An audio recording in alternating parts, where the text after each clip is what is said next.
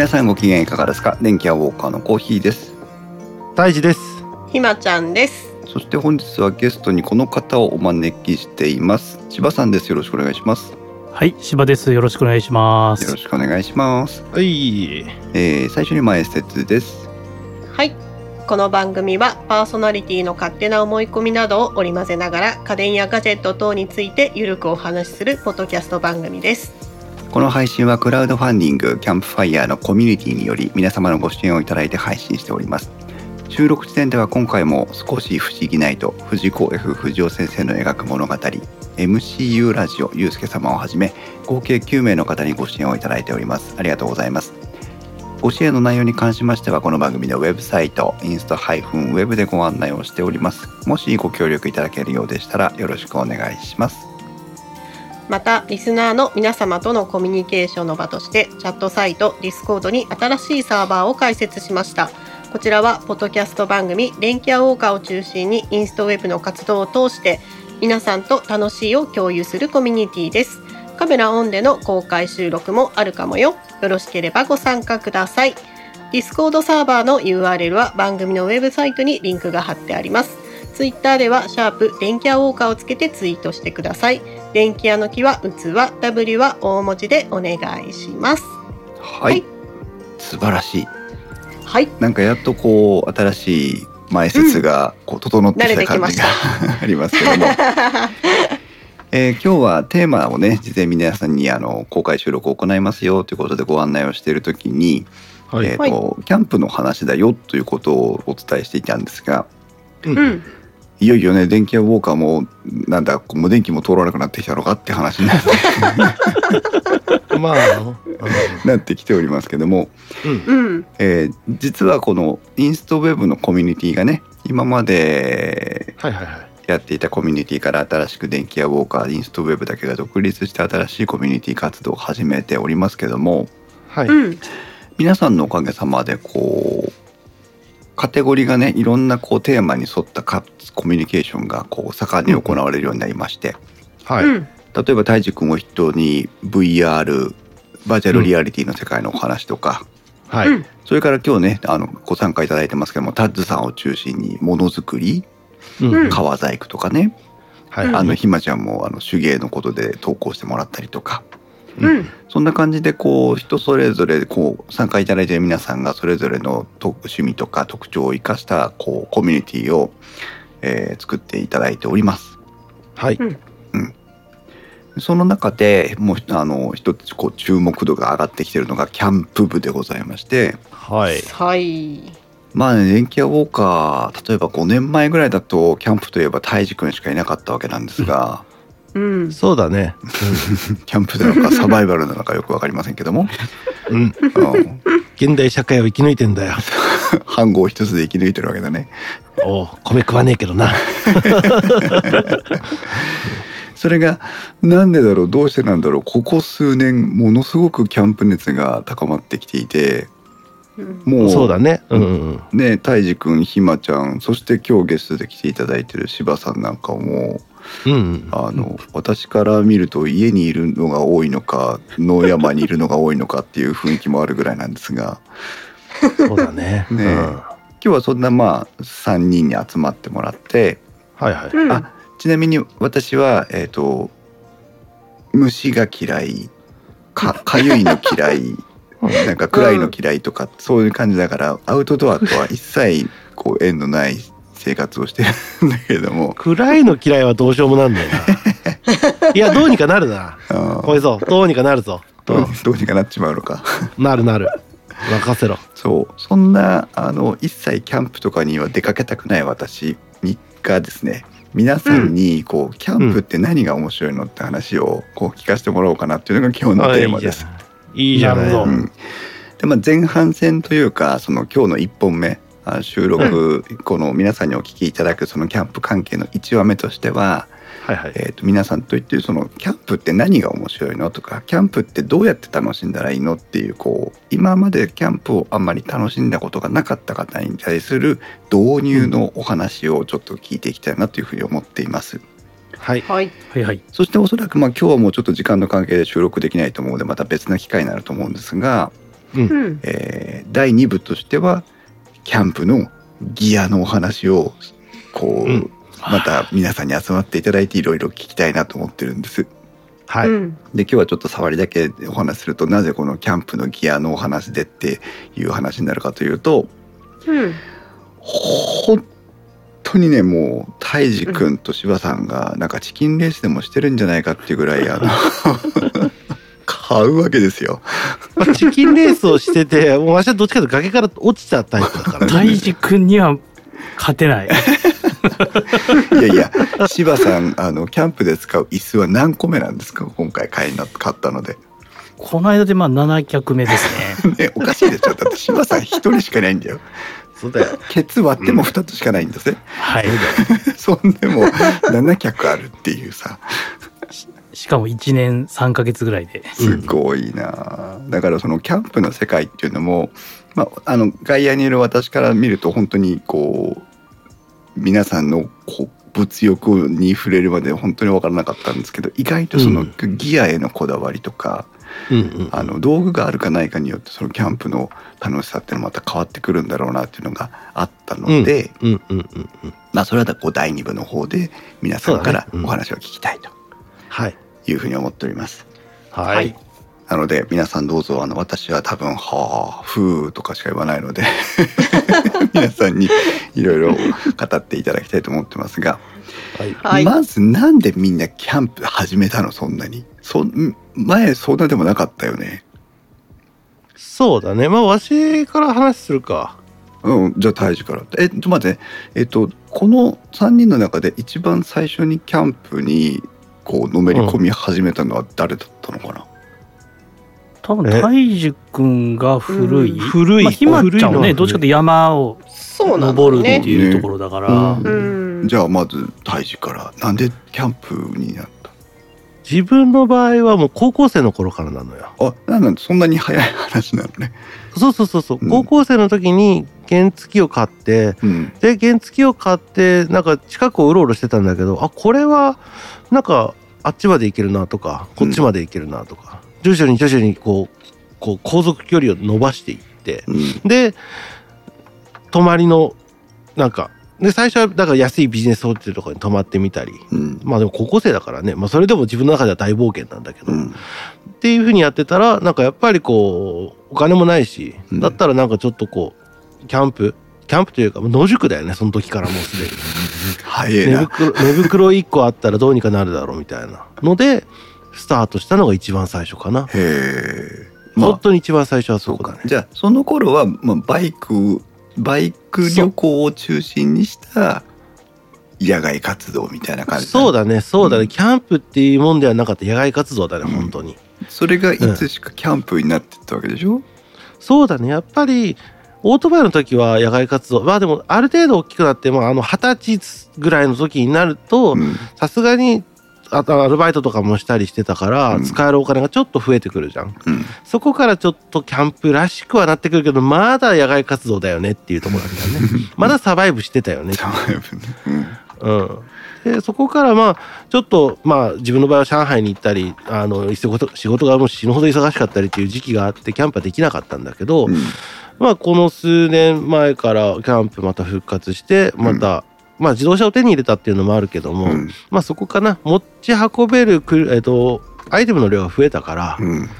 ああの、キャンプをまた復活したっていう感じかな。うん。なるほどね、なるほどね、うん次は大治君がまあそれぐらいでキャンプにえーのめり込み始めて我々の仲間内とかでもねキャンプの話がちらほら出てくるようになったそうだね。まあまあうんうん車をきっかけにギアが増えてったっていう泥沼感がありますけどもうんうんうん。次は誰だったんだろ次はひまちゃんかな。うおうひまちゃんは？私はほらもともと山登ってたじゃないですか、うんうんうん。だから基本的にそのキャンプのために何かをするっていうんじゃなくて、うん持ってる山道具がそもそもキャンプに応用できるものばかりうんだったっていうだけで、テントももともと三角用のテントだったし、うんうん。で、まあ、私が住んでるのはあの郊外と田舎の境目のほぼ田舎みたいなところだからうん。あのも最寄り駅に行くよりもキャンプ場に行く方が近いの。キャャンプには最高の場所やもんね、今ちゃんとね。そうだね。あのうん車本当いいでわ。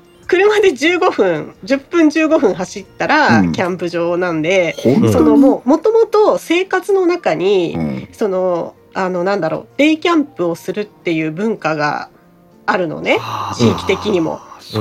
わざわざ泊まらなくても、うん。まあ、まあうんちょっと今日天気いいから河原で肉焼こうかみたいなあーって言って行って帰ってきてもまだあの午前中とかそのぐらいの、うん。そのぐらい気軽になうん。できるんだよね。でそういうのがもうあの別に私だけじゃなくてもう地域として文化として根付いてる。河原にパッと行ってパッと帰ってくる、まあ、うん。でもうちょっと足伸ばして1時間走ればもうあの山の中の涼しいところでえテント張って帰ってこれるみたいな感じだからうん。何が始まりかっていうのはもうわからない。そういう文化圏に育ったっていう感じで、でついでにそう山登りをしてたから道具はそこそこもう普通に持ってたし家にうん。みんなあるのが当たり前みたいな地域って感じかな。へえでもその今住むなら、今ちゃんの近くの方に住みたいもん。熊とか出るもんね。うん、出るよ。すごいね。まあ熊ぐらいはなんかあるけどその、うん。いわゆるその、うん。まあねそれはお住まいの地域によって河原であのバーベキューとかっていうのはできる地域もあるんでしょうけど、うん。うん。なんかこう生活圏の中に日常生活の中にそのキャンプが入ってるうん、地域ってちょっと面白いですね。はそういうのもあるんだって今初めて気がつきましたけど。あれですね私が住んでる市市はですね、うん。市営のキャンプ場があるんですよ。へえだからすごく安い金額でうん。あの幕も張れるしそのデイキャンもできるし、うん。うん。すごいね。でもえっ、とそのまあだから生活の中である程度ライトにカジュアルに楽しむ、まあ、キャンうん。キャンプ文化みたいのがずっとあったんだけど、うん、でもこう一時からこう激しいいわゆるなんかこうキャンプが趣味になっていくわけじゃない？それがあのね、うん、その私はねキャンプはね趣味じゃないよ。え？うん。私は山登りが趣味で、うん。キャンプ行こうって言われるから、うん。あ行くっていうだけで。そうなんだよ。あそうそう。なんだ。私はキャンプは誘われないとそんなに行かない。あー。道具があるからそう。行くって感じだよね。そう。私も行けるから誘われ行くみたいな。うん、行く行くって感じだけど、うん。あとほらあのなんだろう。キャンプ場が近すぎて、うん。うん。わざわざキャンプ場に泊まる理由がないのよ。もうデイキャンしてなんなら家で寝たいって感じそう。家で帰ってきてお風呂入って寝ればいいじゃんってわざわざそんな寒い暑い虫を我慢してううん。ん。テントで寝る必要ないじゃんって、うんうん。それはね、わかる。じゃあうん。まあたまたまだから泰治とか柴さんとか周りの人たちそうそうそう。がキャンプで盛り上がったから私も一緒に楽しむっていうだけのそう話そうそうそう。そういう感じ、なるほどね。あでもうん、そうだったんだ。だからちょっとスタンスが違うのよ。うん。そう、だから多分ね、うん。今回この3人は、それぞれ本当にスタンス違うのよ。面白い。綺麗に。面白いわ。うん。タイムラインからたい焼きさんが天体観測が趣味なのでそれでキャンプも始めましたって言ってますね、それはいいっすよね。いいね。やっぱりね山の中あの人口の明かりがない中でね天体観測っていいですよね。いいよね。うん、あの私もね天体観測とか全く興味ないんですけど。うん、だからそれも本ないんだ。当本当。ドアもうもう家から出ないもん。だけど私のね、この幼少期に子供隣に住んでた子が天体観測が趣味で、う。うん。ん、うちたまたまやちょっとこうなんていうのかなあの谷合いじゃないんだけどこうはいは周りの住宅との高低差でスポッとなんか暗いところだったの家のい。前が。ああー、はいはいはい。うんだから結構家の前でも十分なんか天体観測が楽しめる環境だったのね。うんうんうん、で双眼鏡を持ってこうど何床に寝っ転がってこう天空を見上げるみたいなことをした、うん。それは面白かったなとも思うしうん。うん、いいじゃん。あとあれよねやっぱあのチベットに行ったことがあるのであの高度 4,000m を超える山岳地帯で見る星空っていうのはもう筆舌に尽くしがたいものがありましたよ。あ。ああ、それは見たことないから行きたいね。うん憧れの地だな。ねえまあだから宮古も良かったよ。宮古？宮古島。おおそれは良さそうだねまたね、うん。なんかそういうねあのテントと天体観測って結構こう馴染みが深いのかなっていう気がする、夜だしねうん、じゃあ柴さんはどうなんですか？そうですね。まず僕がキャンプというかテントを初めて張ったのがおう。うん。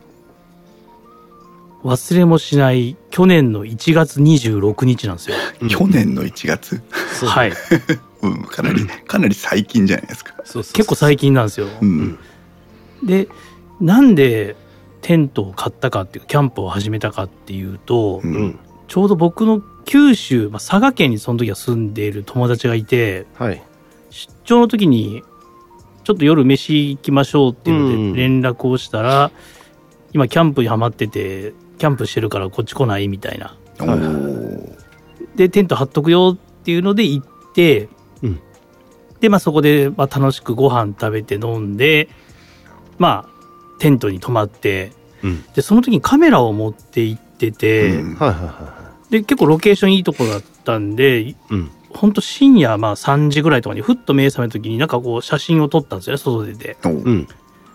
でその時になんかこうやっぱビジネスホテルだとそういうのできないじゃないですか。うん。まあなねで布1枚出ればうん。すぐ自然があってみたいな、うんうんうんあこれ結構なんか自分いけそうだなと。でそれまで全くそういうアウトドアって僕はなかったんで。うん僕の生活の中にアウトドアは全くなかったんですけどうんうんうんあこれはいけるんちゃうかなと思ってそれが本当にキャンプあの初めてテントを張ったのが1月26日って言いましたけどその前の年の11月末ぐらいだったんですよね。うん。はいはいはい。うんそこから1ヶ月間もう僕の収集癖の男と持ってるんでテントを調べまくってうんうん。でこの年で始めるからうんちょっとマニアックなメーカーがいいなみたいな。そうね。やっぱりこじらせるんだなこれね。そうなんですよ。なんかこう普通にホームセンターで売ってるやつは買いたくないぞみたいな。なんだったらもうそれはもうむしろ避けて通るみたいなね。そう。うん。はあ。そんで探して、まあ、村子っていうところの工場に行ってこ工場で買ったんですよ。ねメーカーまで。そう。その辺がねなんかあの僕がそうその好きなところなんですよね。ううん。で、まあ、それでテントを買ったのもそれもね覚えてる。12月25日。すごいな。クリスマスや。ああ俺自分のクリスマスだと思って、うん。でまあ翌月に初めだからちょっと不安じゃないですか揃って、うん。そうだね。その時はあの友達何人かとうん。行ったんですよね。うん。うん。でテントを立ててそれぞれが立てて泊まって、うん。でその翌週かなんかにうん。2月の頭にうん。初めてソロキャンをやったんですよ。おーその時ひまちゃんがあの差し入れ持ってきてくれてあーすごい。そこがねすげえ助かったんですよね。ちょっと俺不安だったからなんか。あソロ初めてだからね。そうそうそうそう。差し入れが助かったんじゃなくてひまちゃんが来てくれたことひがまちゃんちょっと来てくれてちょっと喋って。うん。うんでひまちゃんが帰って行って一人でまたみたいな、うん。うん。うんあの時は助かりましたね。まあそっからなんか毎週ぐらい俺行ってたと思うんですよね多分。そううんその次の週柴さんキャンプしてるとこにわしが乗り込むのよ。そうそうそうそうそうそう。そうそうそうだそうだ。車車を手に入れたすぐぐらいだったもうね行って話してるとやばいねこれ多分雪降るよねって言っててそうそうそう。どんどん雪降り出したんだよねあれ。そう。うんでその時も雪を狙って行ったんですよね。そうそう。降るかな降るかなっていや逆だろうって言いながら。でなんかこうキャンプを始めるにあたって、うん。まあ、僕もそのアウトドアっていうのが全然なかったんですけど、うん。まず冬に始めるっていうのがなんとなく自分にはいいと思ったんですよ。うんうんうん。冬乗り越えたら一年中できるやろうみたいな。あで初めはあのこれキャンプまあ始めて特に冬って不安じゃないですか。これまでひまちゃんにいろいろ教えてもらって、ーうん。うん。でまあポタ電とかも持ってたんで。はいうん。ポータでまあブル電源電気毛布があればうん。全然怖くないよっていうのをひまちゃんに教えてもらって、うん。うん。あそういうのってありかと思ってまあ電気毛布1個持っていったらもう全然なんか装備とかあの快適に過ごせたんで、うん。ううん。まあ、そういうのをやっていくとなんか全然ハードルって低いなと思いつつ今は逆に電気を排除してるっていうのがちょっと面白いですよね自分は。ああそうね。うん。また次のステージに。そううん。なんかもうガスとかも排除し始めてるみたいな、へえそうなんだ。ようやるわ。まあ、そんな感じでまあ、スタートの時は、まあ、ひまちゃんとか、まあ、大地君とか、その、うん。九州の友達とか、はいはいはい。まあ、結構、その、なんだろう、まあ、LED の照明があるとか、うん。比較的なんかハードルを下げてくれた人たちがいっぱいいたんで。で、また YouTube とか見れば、今、すごいですよね。キャン多いですねプ動画めちゃくちゃ多いんで。そうだね。うん。はいいっぱいあるね。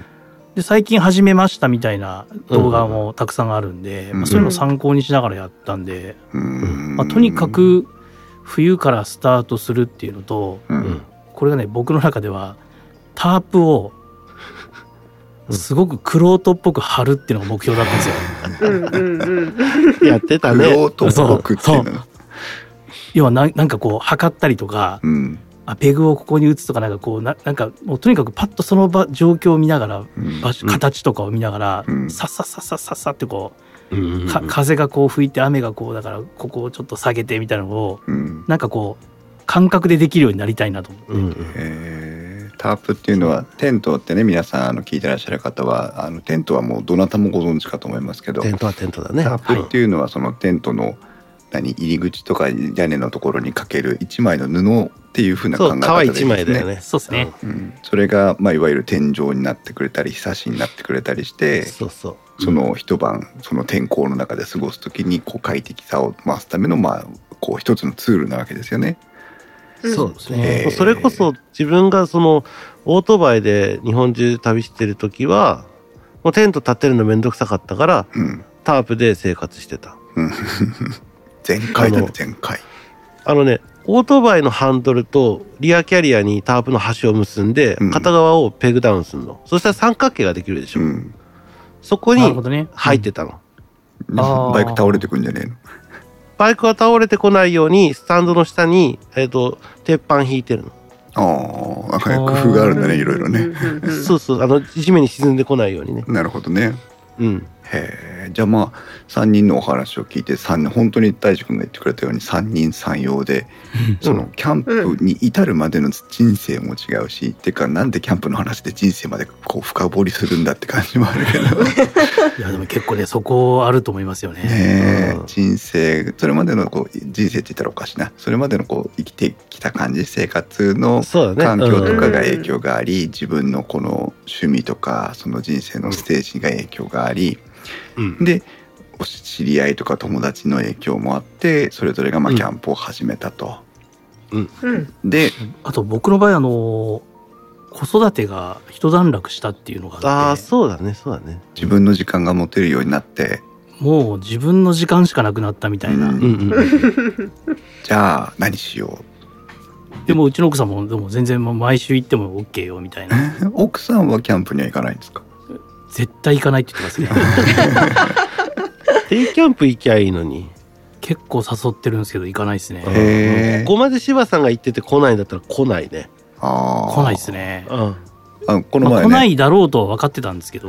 うんうん天気屋ウォーカーあのインストウェブのキャンプ部の中で、まあ、コミュニティの中でねこうあのいろいろ情報交換してくれてる人の中で山崎亮さんっていう人がいるんですけど、はいはい。うん。この方がねつい先日奥さんとあとペットの、うんうんうんうん。あ愛犬だか愛病だか忘れましたけどペットを連れてうん。キャンプに行ったっていう話をね、していいですね。ましたけど。憧れるわでも、うん。うちのスイカも行くからな。それかね連れてかれるのね いや、家で寂しいじゃん。うんなんか連れてくよ。ねうんタイムラインワンコね連れて行きたいって言ったらかわいそうって かわいそう外で外でワンコいるなんてかわいそうみたいワンコはかわいそうだけど、旦那は行ってこいだからね。ねおのずとこう立ち位置というかね順順序がこうそうそうそう。分かるよくわかるよね。ますけどタイムラインからたい焼きさんがタープはちょっと人とは違うものにしたいと思って五角形のものを買った使いにくかったですって、うんうん。そうなんだよね。えータープは意外とあの真四角が使いやすかったりするんだよね。んそうっすよねうん。なるほどねでそれでまあ、えーたまたまこうインストウェブの中心に軸を取ってインストウェブで話をすると,、うん、とうん大地君と柴さんが同じような時期にキャンプにはまりうんでこうわうんっとこうキャンプが盛り上がったっていうのがこの去年1年ぐらいの出来事だったということですよね。そうだね。あとね、あれもあるんだよ。あの、まあいわゆるコロナが明け明けてはないだ、ね明けてはないけど、うんコロナが始まってすぐってものすごくキャンプいもうのムーブメントがすごかったのよ。そうだねもう猫も借子も行ってたのよ。街に出られないから自然の中でみたいなねそうそうそうそう。それが、その去年から、去年というか、まあその自分とか柴さんとかが行き始めたぐらいの時からは、うんだいぶ落ち着きがちょっと見えてきたのと、そう冬になってたから、うんうん、ちょっと引きためになってたから、行きやすかったっていうのもあるよね。まあ、あうんとちょっと落ち着いてこう他人と会ってももういいかなっていう感じはあったよね。そうそう、うんマスクつけてね、うんなんか、それぐらいだとご飯は一緒に食べに行けるよねぐらいになってたから、うんうんあの世間の雰囲気はね。なるほどね。できない人ももちろんいたけど。うん。うん。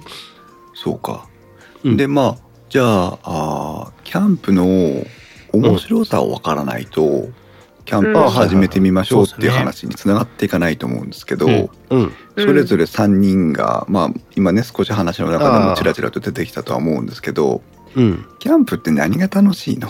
あ、もうわしはそれ一つしかない答え。おうおう簡単よ。何？キャンプファイヤーや。ああ それはでもかなり大きな要素やな。うんわし踊るはもうこれ一択。踊るの、うん火の周りでまあ踊れるもんなら踊りたい。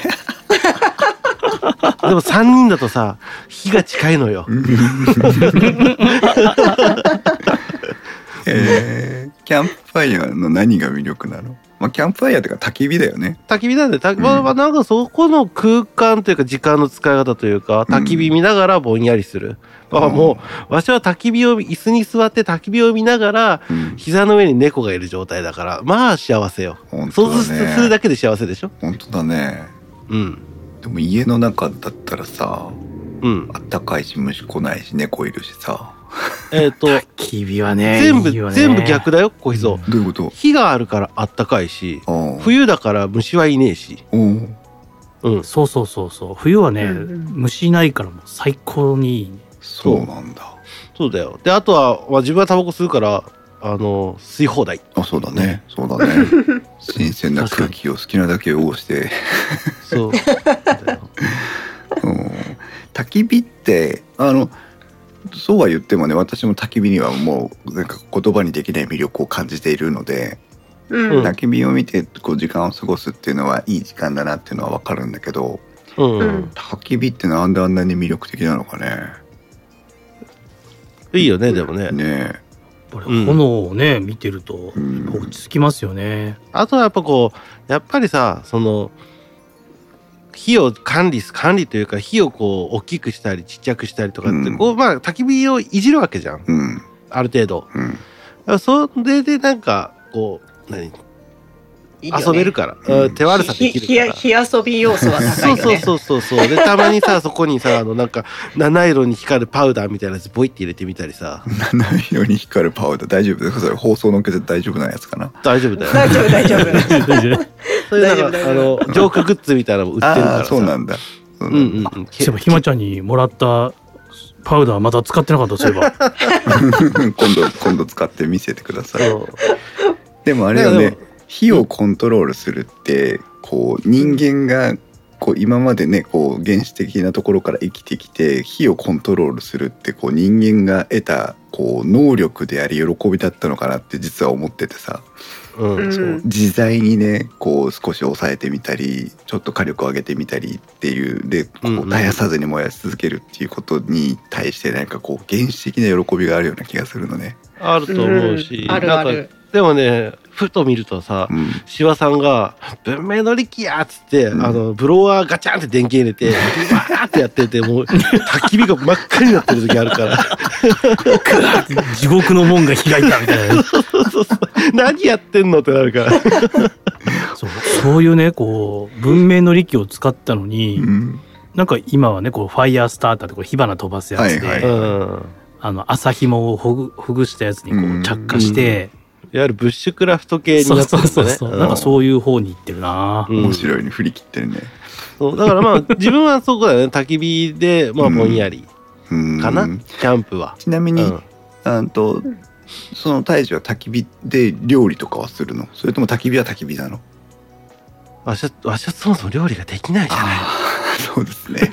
大変失礼しました。レーション持ってくぐらいだな。うんだから肉焼くとかはする。だからそれこそ柴さんとかひまちゃんとか来てさ、うん。みんなでやる時とかは、うん。肉買ってって肉ぐらいは焼けるからささすがに。まあねジュってレイだけだから鉄ね板の上に置くだけじゃん肉を。う。んすげえシステムキッチンみたいなの持ってるけどな大丈夫。あれはあれで面白いよね、面白い。うん。ダメだ。いろんな話に行きそうだ。そう。だからまあでもそれはできるからそれぐらいはする。さすがに。でそれでまあなんかそれこそ猫と一緒にキャンプ行ったりすると、うん。まあ最初に猫猫用にさ味も何もつけてないのを作ってあげて、うん。お前食うかっつってちょっと見せるんだけど、まあ、食わねえわな。うん。スでもまあイそれぐらいかな。スイカうんは迷惑じゃないの、スイカでぼんやりしてる？あいつも。誰の猫だと思ってんだよ。そうだね。飼い主に似ちゃったねうん、犬だと思って育ててるんだから。よくわかんないけど。タイムラインからたい焼きさんが焚き火をしながらめっちゃ薄めた水割りの焼酎をちびちび飲むのが好きですというね。そうですね、うん僕もどっちかというと飲む。まああお酒好きなのでキャンプつまみを作って飲む。そうだから食い物の話はもう柴さんや。まあまあひまちゃんもあのなんかこったも作ってくれるけどさじゃあちょっと柴さんに聞きますけど柴さんはいはいはい。のキャンプの楽しみ喜びっていうのはまあじゃあ一つはお酒とおつまみって今話がありましたけど。まあ今焚き火お酒、うん。まあちょこっとなんか作るおおつまみみたいな。うん。これがまあすごく自分は楽しいところなんですけど、柴さん料理でしょでそうですよ。料理もまあこれも本当 YouTube でいろいろ見て、うん。串揚げやったりとか、うん。うんうん。やってるねそう。なんか逆に肉を焼くだけっていうのはなんか自分の中ではやってないんですよ一人の時は、あそうなんだ。そうそうそあ確かにちっちゃいの作ってるもんねなんかいつも。うなんかねここう。うこまごまいっぱいみたいな。なんかこれもよくわからないルールですけど自分の中で牛肉は避けるみたいな。なんで火をキャンキャンプでみんな牛肉とか買うじゃないですか。大ごちそうやん、うん、なんか鶏鶏肉か豚肉みたいわけがわからない。なわけわかんない。これはわかんねえわしも なんかね牛肉焼いたらうまいじゃないですか。うまいよ。うん。100点よいきなり。そう。いきなり100点よそこに頼らずにこう頼っていい結構ねならなやないんか安く抑えるみたいな。なんかなんか変なのが湧くんですよ僕。面白い。これはな謎わしも謎、面白い。うん。こうすごくなんかこう柴さんの性癖というかさこだわりが出てくるんだね。なんかねギアはガーンって買うけど、うん。スーパーではなんかね 安いのをちびちび買ってるんですよね。でもわしはでっけえステーキ買うからね。あれですよね。真逆で。ななんか今聞いてて分かったけどあの何でもないものをキャンプに行って美味しく食べてる優越感みたいのはあるかもしれない。そうですね。今うん。たい焼きさんが燻製もって書いてるんですよ。僕も実は最近本当に燻製をやってみたばかりなんですけど、うん。まあ、ここでね本当豚肉のバラ肉の安い塊を買ってきてやるとかっていうのが、まあ、こういうのがなんか結構すごく幸せを感じてますよね。う。ん。えーでっけえブロックみたいなぶあの牛肉がいいよ。牛はほらなんか燻製しなくてもうまいじゃないですか。うん。でもなんかちょっと分かった気がする柴さんの狙ってこだわるところりこだがわりポイント？そう。だからエンターテインメントとしてはそういうところなんですよ僕の、うん。僕の中のキャンプっていうのは、うん。楽しみとしてはね。ちょっと非日常なところに行って、まあそうか。わし日常的に肉なんか牛肉を食ってないもんねそのでかいの。そこで食わないといつ補給できるんだみたいな感じになっちゃうそうそうそうそう。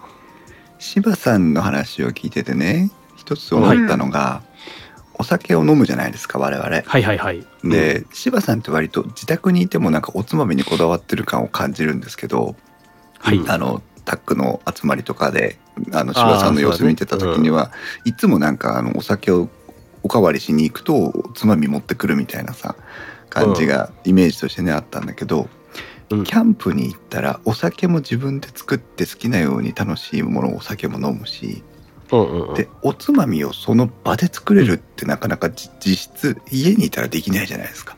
そうですね。ねあ目の前にコンロもないしね。そうキッチンに立ったまま酒飲んでんなら別ですよ。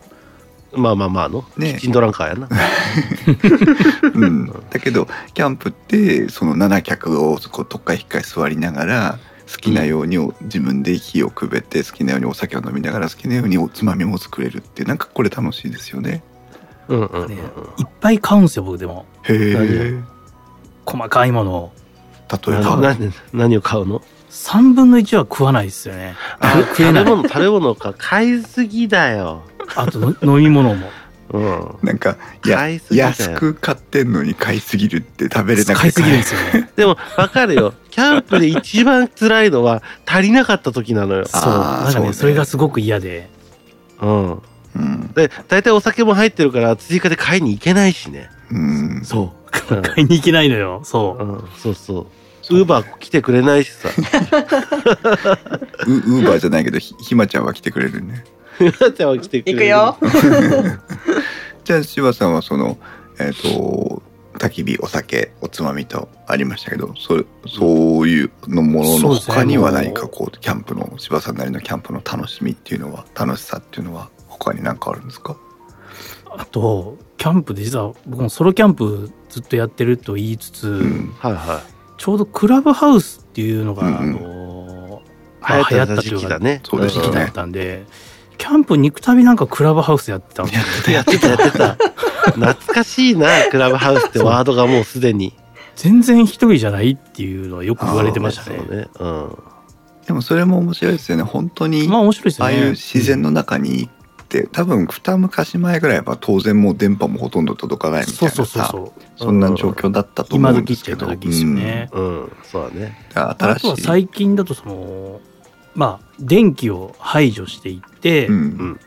もう火とかに変わっていくっていうのが、今そういうのは楽しいですね、うん。うんじゃあちょっとその話また後で聞きますね。はい。はい。ひまちゃんは、まあ、キャキャンプはどちらかといえば誘われて参加してっていうスタンスだっていうのを聞いてるけど、ひうん。まちゃんが感じるキャンプの楽しさっていうのは何、あのね、私はうん。普段そんなにお酒の飲まないのね、家で。うんうんあでもお酒は嫌いではないんだけど、うん知ってる。キャンプに行くと、あれだよね。昼から飲めるよね。うん。いいこまとね。そうね。確かに、その優越感たるや、うん、たまらんもんがあるよね。あるね。そうつく作りながら、うん。あの、うん。こう設営しながらもうすでに飲んでるっていう、うん。のエンドレス飲み会っていう感じがね。い、やそうね。もうそこにこうもう今日はどうなってもいい。寝たきゃ寝る。うん。もうお腹空いたら食べる。うん。っていうう、ん。もうその堕落感が半端ない。もう俺は車乗らないっていうねこのね。そうそうそうそうそう。そうそうそう。なんだったらもうトイレ行くのも面倒になるぐらいだね。移動しないっていうねあれはいいですね。う。んそ不思議だよね。ね昼間ういいね。あの天道様が出てるうちに飲む酒と、お天道様が出てるうちに入る風呂はなぜあんなに気分がいいのかと思うけど。うん、いいよね。こう何をしても許される感がうん、あるんだよねやっぱキャンプしてる時は。そうだね。うん。うん、でそれを誰も咎めないっていう。そうか。みんなしてるからねそこでね。みんなそこでチルってるからね。うん。そうそうそうそう。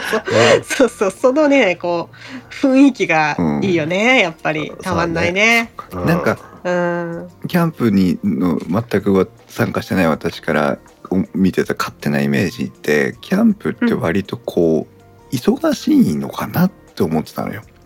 たはいはいあのうんで現地にも行かなきゃいけないし設営もしなきゃいけないし、あのうん。火も炊かなきゃいけないしご飯も作らなきゃいけないしってうん。うん。ううんん思ってたんだけどでその全部ね、一通り全部終わったらゆっくりした時間になるというふうに思ってたんだけどううん。ん全然その時間軸が違うんだね。みんなだらーっとやってるんだね。あのねそう。でもこれだけ言えるのうはん小秘蔵がうん娘さんと行くキャンプは小秘蔵は忙しくあるべき。おーそうなの？うんうん。そうそう。そそれはどうしどうして？いや娘はさ遊びたいわけじゃん。そうだね。だから設営をさっさとしてもういろいろ全部進めていく先回り先回りしないといけないからそっかそっかそっか。うんうんそうそうそうだからああのファミリーキャンプのパパは忙しいよ。ーそういうことね。忙しいと思う。そうファミリーキャンプのパパがダラダラしてたらそれはあのおかしなことだから。いつになったらテント立つのみたいなことになるわけだ。うん。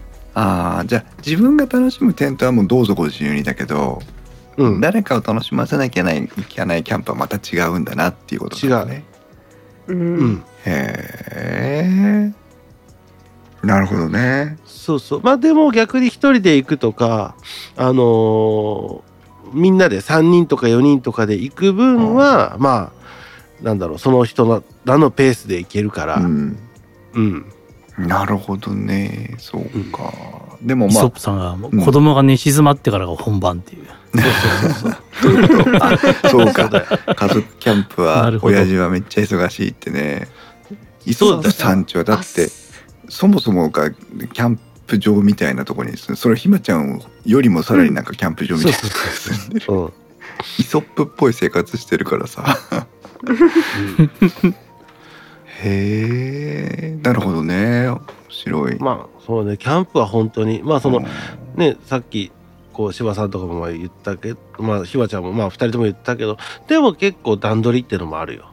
まあね、それはね、ねうんそうは言ってもって感じだよね。そう、だから本当につ、着いた瞬間に、ババーッともう体力あるうちにババーッとやっちゃううん。っていうのが結構大事だったりするけど、でも逆に自分の場合は、めんどくせえから車中泊でいいや、っつったらもうめっちゃゆっくりしてたりするし。うーん。まあ、あと、うんほらご飯を炊きたい人とかだったら、うん。あのお米に吸水してる時間とか蒸らす時間があるから、うん先に米だけ炊いてその後ゆっくりテントを立てるっていう人もいるへしー。その時間の使い方と何をするかによって、やっぱり段取りはそれなりにあることはある。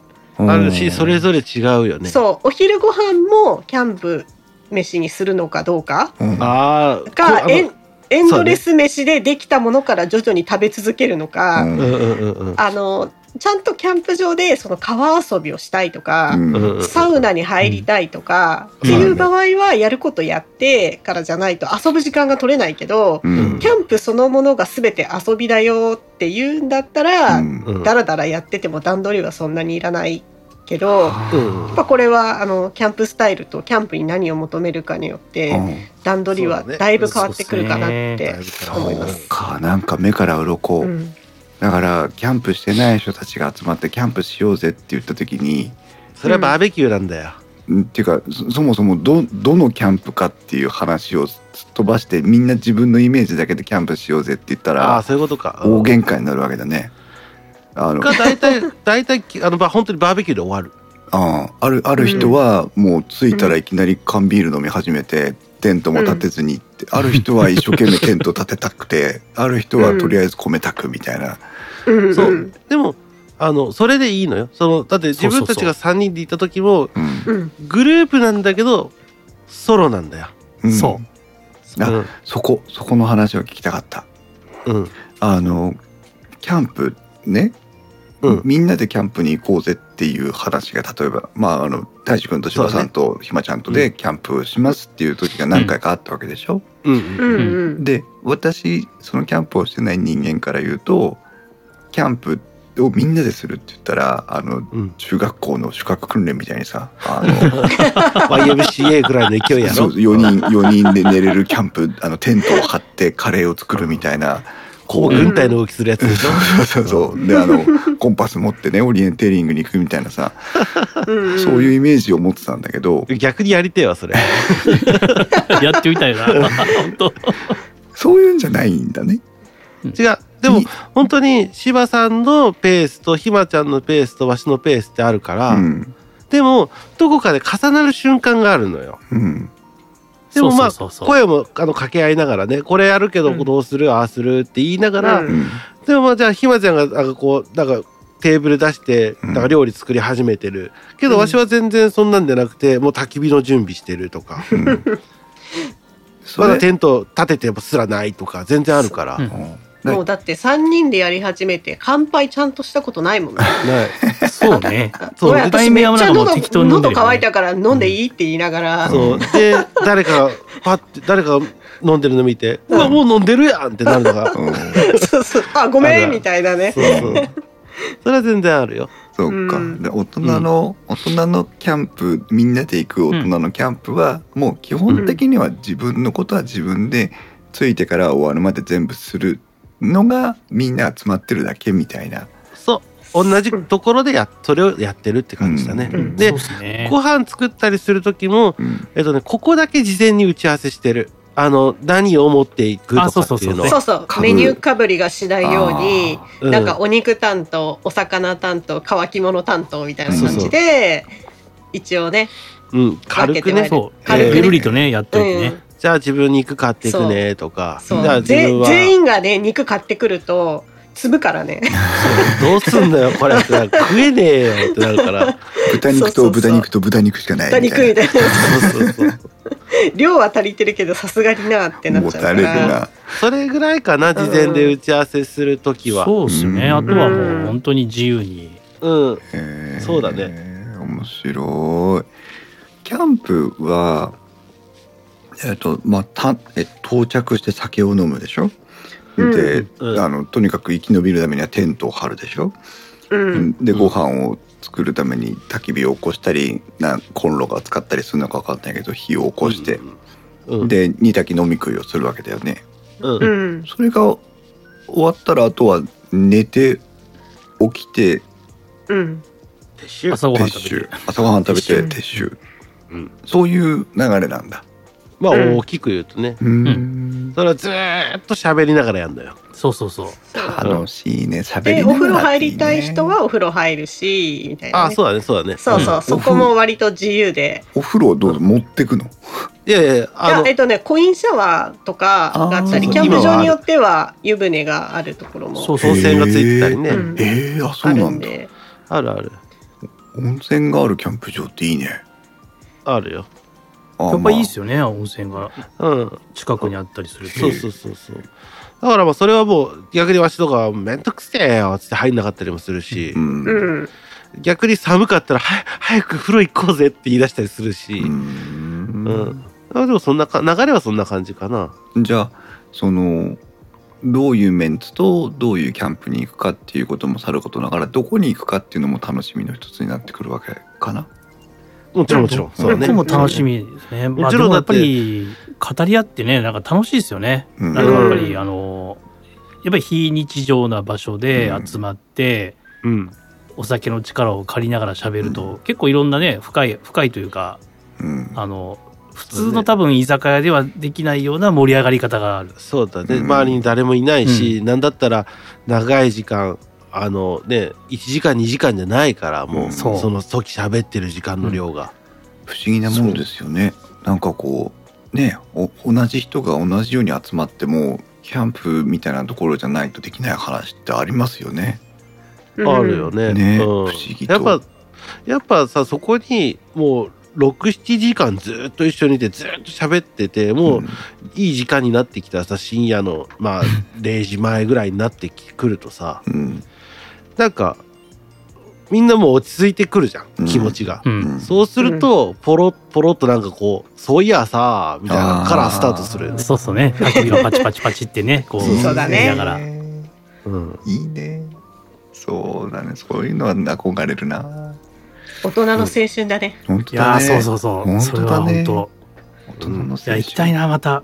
みんなで行きたいな。タイムラインから、イソップさんが子連れだとキャンプ場のお風呂トイレは要チェックって書いてあるねそうね。子うん供さんがいるトイレとそうだね。は確かにそうですね。うん。そこトイレがあるキャンプ場もあるわけですねトイレはほぼある。あーうん。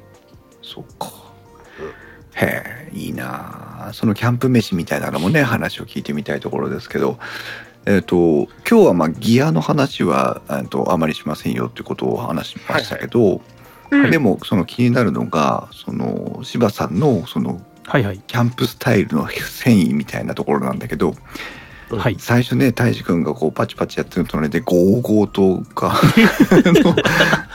科学の推移を集めて自然をやっつけるみたいなキャンプをしてられてたような印象でしたけどうん。それが今やねあのライターマッチも使わないみたいな感じになってきてるわけですけど、うんその前に、たいじくんとひまちゃんと僕の3人で行った時に、ひまちゃんが遠くから僕らのサイトを見たらう、ん、昼間のように明るかった。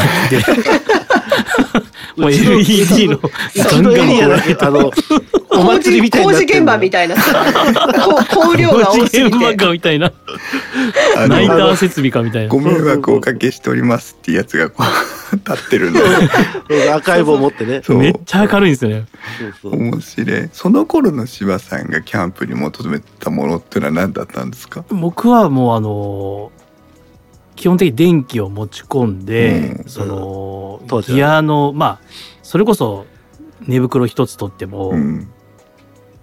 値段を抑えるためには、うん。やっぱりこの綿の量が少ないとかってあるわけじゃないですか、うん。まあ、それを電気毛布でカバーするとか。はいはいはい。そういうふうに考えれば比較的値段も安いし、うん。うん。やりやすいなと思って、まあ、それでいいやと思ってスタートしたんですよね。そしたら結構そのなかなか本質的なところが面白いなと思い出して、うんまあ、どんどん火に 火に帰っていくっていう。うん。電気を捨てて。そう。うん。これはなんかあのスタイルのスタイルというかうん。まあ遊びですよね。そうだね。本当に遊びだと思う、だってそれはだってしなくてもいいんだもんうん。そうそうそう。電気を使ってもいいしだったらガソリンを炊いてもいいし、うん。何してもいいんだから。まあ、手段と目的が逆になるってやつですね。そうだね。あ。うん。遊びだよね本当にね、焚き火を楽しみたいのに、うん。火をつけ方になんか楽しんでるみたいな、うん。そうそうそうそうそうそう。そうねでもなんかそういうことしないとね時間が潰れないんだよね。それはある。あのー大人数で、まあ、ソログルキャンとか行けば話し相手がいるけどうん。一、人で行くとやることないのよ。結局ソロキャンプ行って焚き火火つけてうん火の管理しながら iPad で漫画読んでるとか、そうなっちゃうのよね。だから何に時間かけるかって言ったらじゃあ火つけるのにすげえ時間かけてみようかなとか、ううん。んそういうところになっていくんだよね。うん。そう。ほんまの遊びよ。うん、意味のね遊びよ。そう。時間つぶし面倒くささを楽しむしかなくなってくる。そう。まあだからそういった意味ではわしは猫と一緒に行くから、うん。比較的忙しいのよ。うん。ずっとソロで行っても、うん。デュオだデュオ。猫キャンだ猫キャン。そう。だから猫で猫と行くとやっぱり猫をずっと気にかけとかないといけないから、うん。全ての作業が遅くなるのねわしの場合は。うん。でたまにパッて見たらさあのハーネスに宙ぶらりんになって「出せ!」って顔でこっち見てたりするから。うん「何やってんのお前」ってなるけど。でやっぱわーってやってて。で落ち着いたかなと思ったら猫と一緒に飯食ってみたいなんでやるから、うん。わしの場合は比較的ずっと忙しい。一人で行くとなおさら、うん。ねそうかタイムラインから山崎さんが山崎亮さんがご参加いただいておりますけどもソロキャンプかっこ雪中なら命の危険を感じられるので時間潰してる暇はなかったですって。冬のね冬の。そうだね。うん。最高の遊びですよね。そうだね。命をかけた。あのうちの猫と猫と初めて行ったキャンプは、うん。雪中キャンプだったのよ。へえ。んかいそれも意外だったんだけど冬はキャンキャンプの本番で何言ってんの？コーヒーみたいなことみんなに言われてさ。そうだよ。むしろもう、うん。えっ、とねちょうど今シーズンオフに入ったタタイミングだね。暑いからね。これはでもね本当に冬が本番だっていうのはよくわかる楽しさが違う。だってキャンプの本質はキャンプファイヤーだって言ってる人間がよ、うん。夏火つけるわけないじゃん。あー。あー山崎さんも冬本番は同意だってそうそうそう。だからあのよくキャンプ夏だ夏休みだキャンプだ。それはそれは子供さんはわかると。うん。子供さん夏休みだからね、ううん。ん大人が夏だキャンプだっていうのは分かってねえなって思う。うん。だってね。ババーベキューね。バーベキューだろって思そう虫いるしさキャンプ火焚いても暑いしさ、う 物も腐るしさ。そうか。うん。いいこと。であと日差しもきついし疲れるビし。ビールぬるくなるしね。汗かいてベッタベタになるし。でも去年冷蔵庫買ってマキタの。出た もう夏にキンキンに冷えたビール。あれはもう買ってよかった本当に。まだまだあの電気から逃げられない人がここにいそうますけど。そう逃げられないです。あのの飲み物だけはそうですねもう、ん。そうだね。でもやっぱりねこのシーズンからは自分はもうシーズンオフだね、うん。5月6月からはもうシーズンオフ、うん。次シーズンインするのは9月の末あ台風が去って去ってこう冬の気配が秋の気配がわっとしてからキャンプか、うん。みたいな感じだね。あとは僕は梅雨時の雨の中のキャンプをあと2回ぐらいはやりたいかな。あもうど変態や。ーそれはそ雨れはなのキャンプぜなんて雨の全く楽しくねえ絶よ対やりたくない。あもうね雨大好きなんですよね 全然楽しくねえよ。撤収するのも準備するのもずぶ濡れになるしさ。なんで柴さんは雨のキャンプがいいの？非日常でしょやっぱりそれ。まあ、そもそも結構ね雨に当たる確率が高いんで。うん逃げちゃダメだと思雨って。乞いしとけも まあ何かっていうのはタープに、まあそのね、屋根に当たるうん。雨音が、雨の音ね。うん。これが最高なんですよもう。それはいやもう島さん家もうトタン屋根にしちゃえよ。もうピーンってあるとねバインバインバインバインバインって音がするんですよね。うん。するね。うん。もうその下で飲む酒がもうめちゃくちゃうまいですね。ああーでもなんか自分は結構デイキャンプ好きだから、うん。泊まりたくないのめんどくさいから、うん。準備が、デイキャンプだとお酒飲めないんだよね。そうだね。これがそう問題なのね。そうそうそうそうそう。そう。興味あるけど俺もそれでいつもねなんかデイキャンプに行けてない。でしょ？うん。でもデイキャンプはデイキャンプで面白いからあこういうそう娘がさ例えばさ、キャンプ行きたいって言い出すじゃん。うん。間違いなくデイキャンプから行った方がいいよ。泊まりじゃなくてああそう。うん。うん。帰ってこれるから？あだから朝早く出てうん。であのお昼ご飯を食べて、で帰ってくるの、まそうするとうん。娘は楽しかったねもうまた行きたいねって言ってくれるかなるほどね。でら、も、うん、安心して。あの何が行かないんだろ？そう何がどう間違っても俺はキャンプには一人で行かないしあの うちのうちの娘がひまちゃんとキャンプに行くって言ってるから、あそれ正解かもね。そう大丈夫です。全部あの あげぜんそれぜん全部お願いするから大丈芋にでもやっとけ。芋に前やったんですよね夫キャンプで、俺。うんそういえば。タイムラインから大慎吾さんが来てくれましたねタイムライン雨雨音は、A、ASMR っぽいですよねあねあそうですね。うんそれはわかるけどな、えー、たい焼きさんが、えっ、と、撤収時には雨止んでほしいというね。まさにそう。うん。贅沢だわそれうん。あの 撤収時に病んでると本当助かるけど、うん。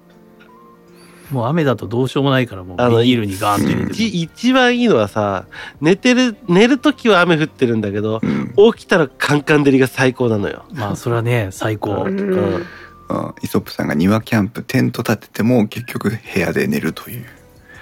イソップさんだからでしょ？そうだね。それはイソップっぽい生活してるイソップさんだから。なるほどね。でもまあ、そういう、まあ最初はその利便性とかを求めていた柴さんも、こう、だんだん慣れてくると、こう、だん、こうね、その、いわゆる、いろんなことに挑戦して、こそうですよね。乗り越えていく楽しみみたいなのをこう見出していくっていう感じだったのかなと。逆に今って本当アマゾンもあるし、うん。そうだね。まあいいか悪いかは別にそのすごく安いものたくさんあるじゃないですか、うん。あるある。そこからスタートできるっていうのは僕はめちゃくちゃハードルが低かったんですよああそうだね。安安いと数百円のものからあるから、ね、そうそうそうそう、うん。うん。でだんだんとまたまあ今度のねギアの話になるとうん、本物が欲しくなってくるっていうね このまた。悪いわ癖が。かるよ。それはわこれかるよ。がねもう馬が深いんですよね。うん。深くて広い。へそうだねただスタートは本当にハードル低いですよね今。うん。100均でもなんか揃えそうそうそう。揃えれるしね。100均ワークマンですよ、100そうそうそう。均とそれこそホームセンターとかワークマンとか本当に今アウトドアグッズってなんていうのこと書かないですよね。もうワークマンの服めちゃくちゃ便利。着てるね。へー。ポケットいっぱいあるしね。そうそうそうそう。生地も厚いしね。多いね。そう火で燃えないしね。そう。うん。別にもし燃えても焦げても破れてもうん、全然ショック受けないし、ね。買い直せばいいやぐらいのね。そうですね、うん、シール貼っとけばいいんだよ。へー。じゃあまあちょっと大変盛り上がってきましたけど、はい。えっとギアの話にこのまま本当は行きたいんだけど今日はちょっとあれですが。そうですね。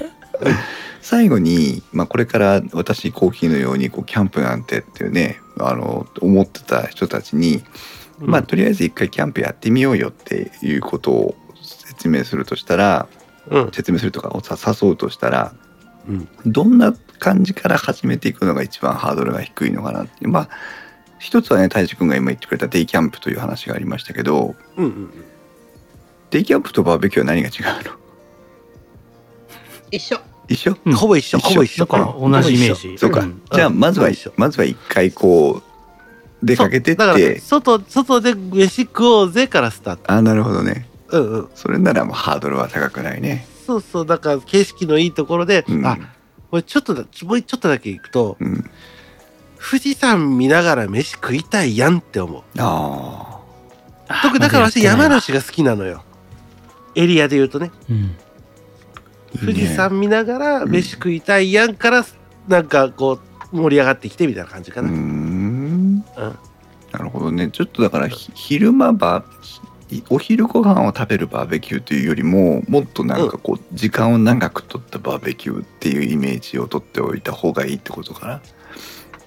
そうだ、そんなにガヤガヤしてないから、まあ、させてもいいけど、うん。しては、しなくてもいいみたいうな。ん。うんゆっくりと、なんか、あの、お昼食べよっか、みたいな。うん景色のいいところでご飯食べよっかって感じだね。まあ、お外で食べるご飯は美味しいよねっていうね。美味しいよそうそうね確かにねそれの景色が良ければ、さらにうめえよなってやつよね。こう弁当じゃなくてそこで焼いたものとか。うんうん。ちょっとしまあたもんで美味しいですよ。ね。うん最悪ハンバーガーでも足いいけどな。なるほど、うんそうかあとはやっぱりうんあの連れてってもらうっていうのも大事。いいですよねあとはさ、あの連れてってもらうのもそうだけど、うん。今はお金に余裕があるならほらグランピングっていうものがあるじゃないですか。うんあるあるある。お金お金で解決する。グランピングって何なの？ホなんだっけ？テルホテルみたいなうん。キャンプって思ってもらったらよくって、うん。とにかく全部のものがうん。揃ってる。あでね、うん、道具がもう向こうに全部揃ってて、うん。でお泊まりするところもテントとは違って、うん。ななんコテージなんだろうね。みたいな。コテージみたいな、うん。そういうところでお泊まりできるから、うんで大体ベッドとかも備わってるから、そうだね。うん。うん、じゃああのね、グランピングとは、グラマラスなうん。キャンピングだって。グラマラスって本何当？そうなの？本当だよ。今、グーグルで聞いたんだよ、今。え小ー泉進一郎みたいになってるけど大丈夫か？グラマラス。グラマラスな魅力的な、えー、豪華なキャンプならしいよ。そうかでもう本当にあの全部を用意してくれていてあのうん言葉をが悪いけどチャラチャラと遊びに行ってキャンプっぽいことをしてで、うんちょっとお外に近いところで泊まるみたいなう。うんん、感じなのかな？そしたら片付けしなくていいし道具買わなくていいし。お風呂とかねトイレにも困らないしで寝ると電ころもあるし。そうそう寝るところもふかふかだしそうか椅子を7脚買わなきゃいけないと思うとグランピングってものすごく安いんだね。安いと思う、うん安い。結果安い。全然安い。でなんか美味しいお肉を 温泉旅館行った方が安いっすよ。まあ、あの、た 体験料だから そこはね。そうそうそうそう。そう。そうそうそうアクティビティ代も入アクティビってるわけだね。込みだから、う。んそうそうそう。そうそう。そうか。じゃあそうか。そうだね。そうするとわざわざそのキャンプを楽しんでる友人を探してお願いをして連れてってもらうっていう気を使わなくても、うん。あの本当に友達キャンプしたこともないような友達に3人集まってグランピングに行きゃいいんだ。行ってみて体験してみるっていうのはいい、重要だよねそしたらだからそれがそう好きかどうかっていうのもわからないじゃん、うんまず自分がうん、そうだね。それで行ってみてあなんかキャンプっていいかもって思ったらうんじゃあなんかデイキャンプのために椅子とテーブルと焚き火台ぐらいはアマゾンで1万円あったら揃うから買ってみるみたいな、うんうんうん。そうだね。全然そういう全然いい。ススタートでいいと思う。全然いい。うんむしろそれ正解。あのグランピング場と言えばいいのかわかんないけど結構うん増えてますもんねサイトがね。いくらいくらでもある。うん。ね。あるある。いいなあ、そうかグランピングからか。そう。でこう個室って言ったらあれだけど個々になってるから、うん。あのねお隣さんを気にしたりとかしなくていいから子供が騒ごうと何しようとうん。ね気兼ねなくうんやりたいことができるっていうのもすごくいいと思うね。なるほどねグランピングはおすすめ。2部屋と言えばいいのかわかんないけどね部屋別々にあれば、あのお友達同士の男女とかで行っても全然いいわけだしねうんうん。うんううんん。二部屋というか、でもグランピングは結構、まあ、コテージっぽいのもあるけど、うんあのね、常設テントのところも多いのよ。へえじゃあテント泊できるんだ、そう。でも、いわゆるキャンピング、キャンプでみんなが持って行って建てるようなテントではない。あの結構しっかりとした、うん。あの、どういうんだろう。そういうこと。一人二人で立てるの面倒だよねっていうレベルのテントを。モンゴルのなんかね、移動式のそうそうそう、う。ん。モンゴルのあのゲルみたいなうんやつそうそうそうそう、ゲルみたいな。ね、れ、あれレベルのやつが立ってるところもちょいちょいある。じゃあちょっとそれこそだからそういうホテルというよりももっと雰囲気がある感じなんだねそうそうそうそうそうそうそう。あーテンション上がるねそういうのもね。うん。へえなるほど。ありがとうございます。皆さんもちょっとね、今日はあの大変多くの方に時間が遅いにもかかわらずえーえーと、タッツさんヨーヨーさん山崎亮さんねお外れていただきました。それからえっ、とイソップさんもさイソップさん久しぶりです。笹さんもえー、た来ていただきましたけどまず慎吾さんもねご参加いただきましたけども多くの方にお集まりいただいて、はキャンプの、えー楽しさの部分をね、えーお話を聞いてきましたけどもいかがでしたでしょうか、まあまあ本番はここからなので 次回収録の時にはそ、のなぜ7脚椅子を買わなきゃいけなかったのかとか。僕の楽しさはもうそこにしかないかもしれないです。収集することが楽しい。そうよで、ねまたそれを使う場がキャンプみたいな。うん。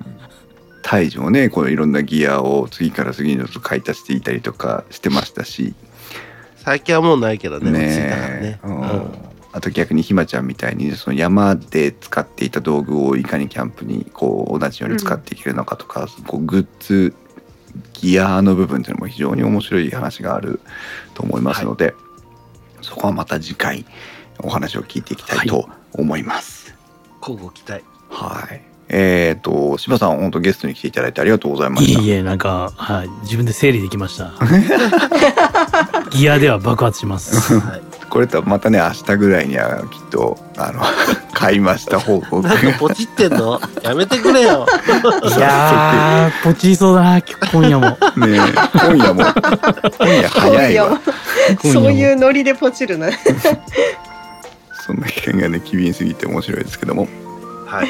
えーなんだ？えっ、とキャンプメーカー提携だとフラッグシップのテントがいいですよねとか山崎さあ、じゃあんですね。それが、うん。えっと、グランピングで置いてあったりするの。ああそういうことなのね。そうそうそうそあー。それからえっ、とタイム アマゾンタイムセールありますからねっていう。